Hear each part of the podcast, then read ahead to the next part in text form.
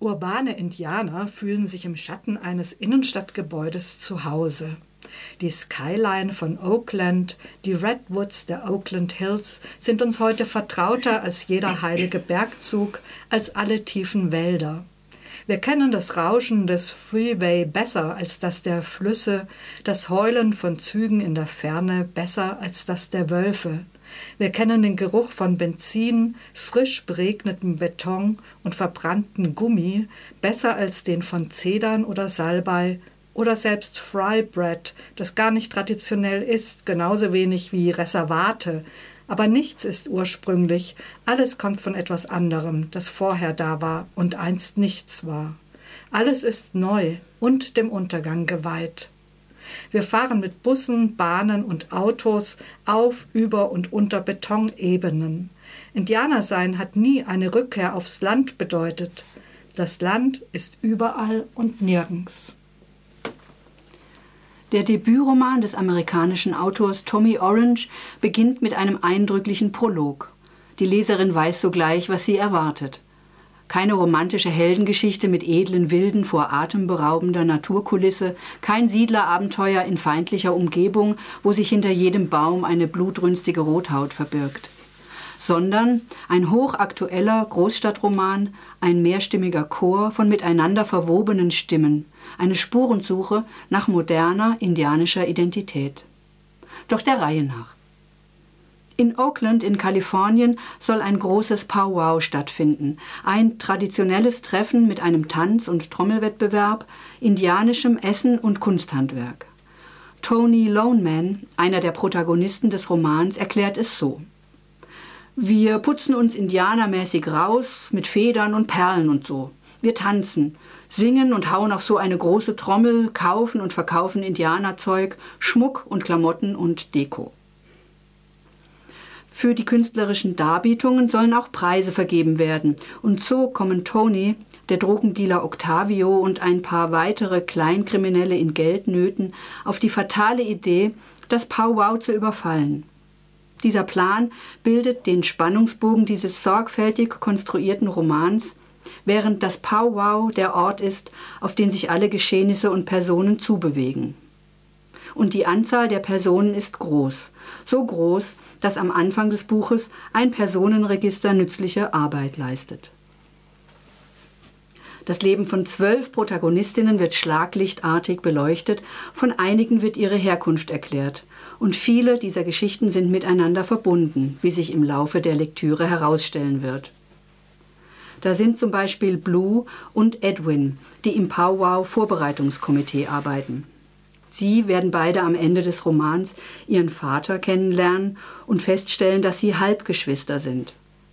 Ebenfalls Halbgeschwister sind die Postbotin Opal Violet Victoria Bear Shield und Jackie Red Feather, die selbst suchtgefährdet, als Drogenberaterin arbeitet.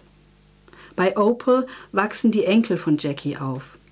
Der 14-jährige Orville möchte beim Powwow als Tänzer auftreten.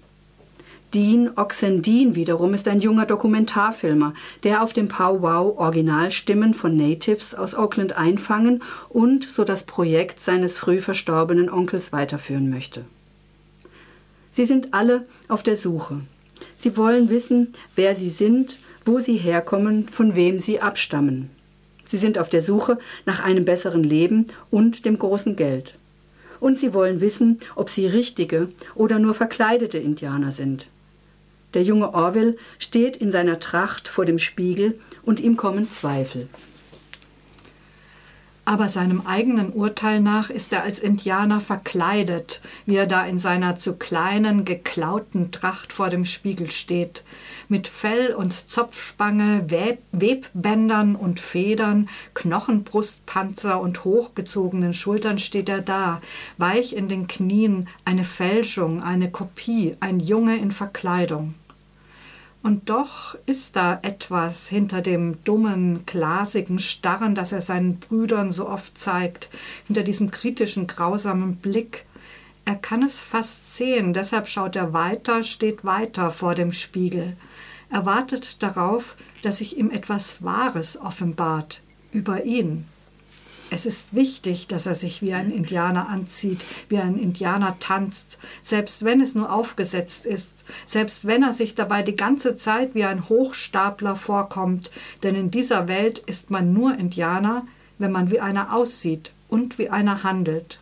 Indianer sein oder nicht sein, davon hängt es ab.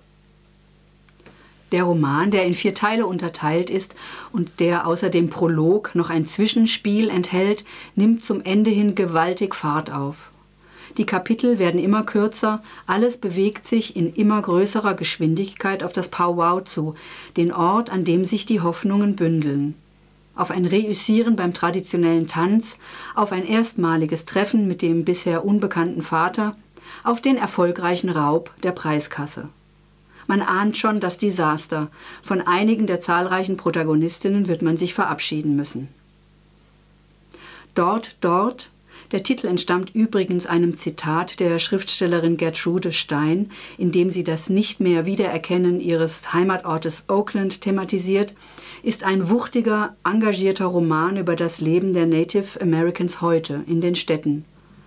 Die strenge Konstruktion wirkt manchmal etwas aufdringlich, doch man hört dem Text die Wut an und kann das Ringen der Protagonistinnen um ihren Platz im Leben nachempfinden.